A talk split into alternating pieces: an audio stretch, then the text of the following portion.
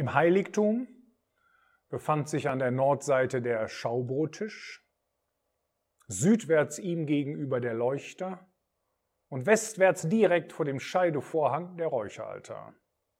In diesem Video geht es um den Leuchter, um die einzige Lichtquelle, die es dort im Heiligtum gab. Wir erfahren über den Leuchter etwas in 2. Mose 37 in den Versen 17 bis 24. Und er machte den Leuchter aus reinem Gold. In getriebener Arbeit machte er den Leuchter. Seinen Fuß und seinen Schaft, seine Kelche, seine Knäufe und seine Blumen waren aus ihm. Und sechs Arme gingen von seinen Seiten aus. Drei Arme des Leuchters aus seiner einen Seite und drei Arme des Leuchters aus seiner anderen Seite. Drei Kelche, mandelblütenförmig an dem einen Arm. Knauf und Blume und drei Kelche mandelblütenförmig an dem anderen Arm. Kauf, Knauf und Blume. So für die sechs Arme, die vom Leuchter ausgingen. Und an dem Leuchter vier Kelche, mandelblütenförmig, seine Knäufe und seine Blumen. Und zwar ein Knauf unter zwei Armen aus ihm und wieder ein Knauf unter zwei Armen aus ihm und wieder ein Knauf unter zwei Armen aus ihm für die sechs Arme, die von ihm ausgingen. Ihre Knäufe und ihre Arme waren aus ihm. Der ganze Leuchter eine getriebene Arbeit aus reinem Gold. Und er machte seine sieben Lampen und seine Dochtscheren und seine Lösch Löschnäpfe aus reinem Gold. Aus einem Talent reinem Gold machte er ihn und alle seine Geräte. Der Leuchter, und das zeigt uns diese Stelle ganz deutlich, wurde aus einem Stück Gold angefertigt. Und zwar aus einem Talent reines Gold. Das sind etwas mehr als 34 Kilogramm. Den Leuchter kann niemand nachbauen, denn die Höhe ist nicht bekannt. Wir wissen also gar nicht, wie hoch der Leuchter gewesen ist. Damit wissen wir auch nicht, wie breit der Leuchter war. Wir wissen auch nicht, wie dick die Arme gewesen sind. Warum das der Fall ist und wir nur eine einzige Zahl haben, nämlich dass es insgesamt sieben Arme gab, das werden wir am Ende dieses Videos sehen. Es wurde auch kein Akazienholz verwendet. Der Leuchter wurde in getriebener Arbeit hergestellt. Und der Leuchter war so wichtig, dass Mose sogar ein Bild davon sah, wie er ganz genau aufgebaut gewesen ist. Der Leuchter hatte einen Fuß aus Gold, also eine feste Grundlage, und daraus kam der Schaft oder der Hauptstamm hervor. Und aus dem Hauptstamm verzweigten sich in gleichen Abständen drei Paare einander gegenüberstehender Seitenarme, sodass insgesamt sechs Arme, drei auf jeder Seite und immer aus, auf der gleichen Höhe, aus diesem Hauptstamm herausgingen. Hauptstamm und Seitenarm waren verziert mit Kelchen, woran sich auch Knäufe und Blumen befanden. Es war sozusagen ein Verbund. Jeder von diesen Seitenarmen hatte drei von solchen Verbünden. Der Mittelstamm hatte vier Verbünde. Und nach jedem Verbund kam wahrscheinlich ein Seitenarm heraus und der letzte Verbund war ganz oben angebracht. Darauf saßen dann wohl jeweils die Lampen. Es gab also auch noch sieben Lampen dort bei diesem Leuchter, die ebenfalls aus reinem Gold hergestellt wurden, aber getrennt waren von dem eigentlichen Leuchter. Das heißt, aus diesem einen Talent wurde ausschließlich der Leuchter gefertigt. Die Lampen an sich wurden aus weiteren Goldstücken gemacht. Das Aussehen des Leuchters entsprach so einem Mandelbaum mit Knospen, Blüten und Früchten. Und aus jeder Spitze, sozusagen jedes Goldzweiges und eben auch aus dem Mittelstamm strahlte das Licht hervor, weil eben oben auf der höchsten Stelle die goldenen Lampen sich befanden. Also die Lampen wurden ebenfalls aus reinem Gold gefertigt, aber eben nicht aus einem Stück mit dem Leuchter zusammen. 2. Mose 25, ähm, dort haben wir auch noch einmal eine Information darüber. In Vers 37 zeigt uns das, und du sollst seine sieben Lampen machen, und man soll seine Lampen anzünden, damit sie gerade vor ihm hin scheinen. Warum wird das unterschieden? Denn beides spricht doch im Endeffekt von der, von der göttlichen Seite einer göttlichen Person. Ja, das liegt eben daran, dass der Leuchter an sich von dem Herrn Jesus, von dem Sohn Gottes spricht. Die Lampen dagegen mit dem Öl sprechen von dem Heiligen Geist. Es ist ohne Frage so, dass der Heilige Geist Gott ist, wie auch der Herr Jesus Gott ist und wie auch der Vater Gott ist. Aber der Vater ist von dem Sohn zu unterscheiden und der Sohn ist von dem Heiligen Geist zu unterscheiden und der Heilige Geist ist von dem Vater zu unterscheiden. Aber alle drei sind Gott. Und so haben wir eben diesen Leuchter, ein Bild von dem Herrn Jesus, der aus einem Stück Gold, reinem Gold bereitet worden ist. Und wir haben die Lampen, ein Bild von dem Heiligen Geist, die extra auf diesen Leuchter aufgesetzt werden. Das Ganze ist natürlich kein Zufall, sondern zeigt uns etwas von der wunderbaren Harmonie des Wortes Gottes. Nur der Leuchter sollte im Heiligtum Licht verbreiten aber das eben nicht nur pauschal, dass dort eine Lichtquelle stand, sondern der Leuchter musste so platziert werden, dass jeder Gegenstand dort beleuchtet wurde. 2. Mose 40 sagt, dass er dem Tisch gegenübergestellt wurde in Vers 24 und 25, der dann durch ihn erleuchtet gewesen ist. 2. Mose 30, ähm, Vers 7 und 8 spricht oder, oder bringt den Leuchter in Verbindung mit dem goldenen Altar, mit dem Räucheraltar, der ebenfalls durch den Leuchter erleuchtet wird. Und außerdem schien das Licht so, dass der Leuchter selbst im Licht stand. Dadurch wurde die Schönheit seiner Bauweise hervorgehoben. Auch das zeigt 2. Mose 25. Das heißt, das Ganze weist hierhin in einer wunderbaren Weise auf den Herrn Jesus. Und wenn wir eben uns daran erinnert haben, dass äh, ähm, die Lampen mit dem Öl ein Bild von dem Heiligen Geist sind und der Leuchter eben von dem Herrn Jesus und dass diese Lampen, die auf dem Leuchter angebracht sind, gleichzeitig den Leuchter in das Licht stellen, dann ist das genau das, was wir in Johannes 16, Vers 14 finden. Er, der Heilige Geist, wird mich verherrlichen, denn er wird von dem mein, denn von dem meinen wird er empfangen und euch verkündigen. Das heißt, eine Aufgabe des Heiligen Geistes ist, dass er den Herrn Jesus groß macht, dass er auch den Herrn Jesus groß macht in unseren Herzen. Also jeder Einrichtungsgegenstand, einschließlich des Leuchters selbst, stand in dem klaren Licht des Leuchters. Material war reines Gold.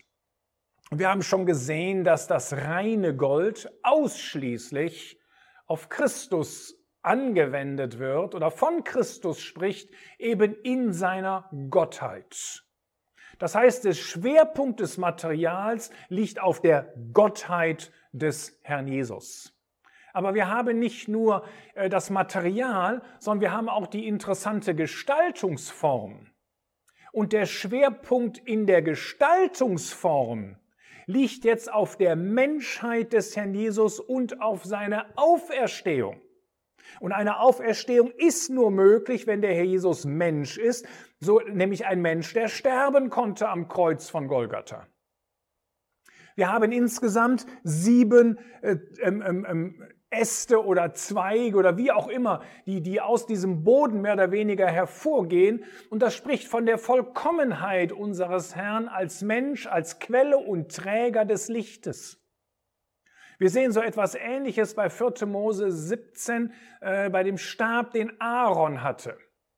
Dieser Stab, der Aaron hatte, dieses Stück Holz. Das Holz ist immer ein Bild von, von dem Menschsein. Und der Jesus bringt selbst einmal sein Menschsein mit dem grünen Holz in Verbindung, das heißt mit einem Stück Holz, das in sich selbst Leben hat. Deswegen bekommt es das Kennzeichen, dass es grün ist, dass es sprießen kann, dass Leben da ist. Und so heißt es von dem Stab Aaron in 4. Mose 17, äh, Vers 23, dass das ein Stab ist, der eben auch äh, gesprossen hat. Ich will den Vers mal lesen. 4. Mose 17, Vers 23. Und es geschah am nächsten Tag, als Mose in das Zelt der Zusammen des Zeugnisses hineinging, siehe, da hatte der Stab Aarons vom Haus Levi gesprost. Er hatte Sprossen getrieben und Blüten gebracht und Mandeln gereift. Und das sind die Früchte, die wir auch bei dem äh, Leuchter finden, der dort im Heiligtum stand. Aber es wird eben dort mit dem Stab Aarons, mit dem Holz in Verbindung gebracht, also mit dem Menschen Jesus Christus. Und so noch einmal, das Material spricht von der Gottheit des Herrn Jesus und die Gestaltung spricht von dem Menschsein des Herrn Jesus. Und da haben wir das, was wir auch schon bei anderen Dingen gesehen haben, wenn die Rede ist von dem Akazienholz mit Gold überzogen, finden wir eben häufig die Verbindung Menschsein und Gottsein in einer Person. Das hebräische Wort für Mandeln, das heißt so viel wie wachsam oder wie schnell sein. Und deswegen trägt der Mandelbaum diesen Namen, weil, es, weil er nämlich als der erste Baum nach dem Winter wieder erwacht. Und er bildet schon im Januar Knospen. Das heißt, er ist ein Hinweis auf den Erstling der Entschlafenen, wie das 1. Korinther 15 zeigt. Und der Erstling der, Entschlafenen ist der Herr Jesus selbst, der als erster aus den Toten auferstanden ist. So sind die Mandelblüten ein versteckter Hinweis auf die Auferstehung des Herrn Jesus, der natürlich nur auferstehen konnte, weil er vorher gestorben ist. Und der sterben konnte, weil er Mensch gewesen ist. So sprechen sie von der Menschheit des Herrn Jesus. Und die Knospen sind das erste Anzeichen des Lebens. Denn das ist das Kennzeichen eines Stabes, der lebt, dass er in der Lage ist, Knospen zu bringen. Spricht also von der, von der Darstellung ähm, ähm, von, von Frucht, die auch in dem Leben des Herrn Jesus und auch mit seiner Auferstehung in Verbundenheit stand. Ja, so war die Auferstehung des Herrn Jesus äh, direkt mit vollkommener Frucht äh, verbunden. Er hat sieben Arme und diese Arme, ich sagte es schon, sprechen im Endeffekt von der Vollkommenheit, von der Schönheit und von der Herrlichkeit des Herrn Jesus. Das Licht des Leuchters, die Bedeutung ist, glaube ich, nicht schwer zu verstehen. Wir sagten eben schon, die Lampen, das Öl, es spricht von dem Heiligen Geist. Das heißt, das Licht des Leuchters spricht geistlich gesprochen davon, dass der Heilige Geist von Christus zeugt. Und das ist etwas, was wir im Johannesevangelium in den Kapiteln 14 bis 17 immer wieder finden, dass das große Thema, womit sich der Heilige Geist beschäftigt, das ist im Endeffekt Christus. Gleichzeitig finden wir aber darin auch das Zeugnis des Geistes gegenüber der Welt. Denn Johannes 16, Vers 9 zeigt uns, dass der Geist auch von der Sünde zeugt, die da ist. Er zeugt auch von der Gerechtigkeit in Vers 10 und er zeugt auch von dem Gericht in Johannes 16, Vers 11. Und es ist gleichzeitig das Zeugnis des Geistes gegenüber den Gläubigen. So heißt es in Johannes 16, Vers 12 und in Vers 13, also in den folgenden Versen. Noch vieles habe ich euch zu sagen, aber ihr könnt es jetzt nicht tragen. Wenn aber jener, der Geist der Wahrheit gekommen ist, wird er euch in die ganze Wahrheit leiten. Denn er wird nicht von sich selbst ausreden, sondern was er hören wird, wird er reden. Und das Kommende wird er euch verkündigen. Also das sind im Endeffekt die Hauptaufgaben des Heiligen Geistes und das ist eben das, wovon der Leuchter dort in dem Heiligtum spricht. Für diese Lampen war Öl notwendig. Und dieses Öl, das war nicht ein Öl, das Gott selbst gemacht hatte, sondern es war ein Öl, das besonders hergestellt wurde durch das Volk. Und dieses ganz besondere Öl, das wurde aus dem reinsten Teil der Olive hergestellt und deswegen nennt man es auch zerstoßenes Olivenöl. Es ist das reinste und klarste Olivenöl, das es überhaupt gab und es spricht im Endeffekt von der Vollkommenheit des Lichtes durch den Heiligen Geist. Das Öl an sich hat im Alten Testament drei Hauptverwendungen. Einmal spricht es davon, dass es Licht gibt. Dann spricht es davon, dass es zur Salbung eingesetzt wurde und Öl wurde ebenfalls zur Speise eingesetzt. Das heißt, das Öl, das war wichtig für den häuslichen, aber auch für den geistlichen Gebrauch. Das erste Mal, dass überhaupt etwas mit Öl gesalbt wurde, ist interessanterweise schon im ersten Buch Mose in Kapitel 28 zu finden, nämlich bei dem Denkmal in Bethel durch Jakob.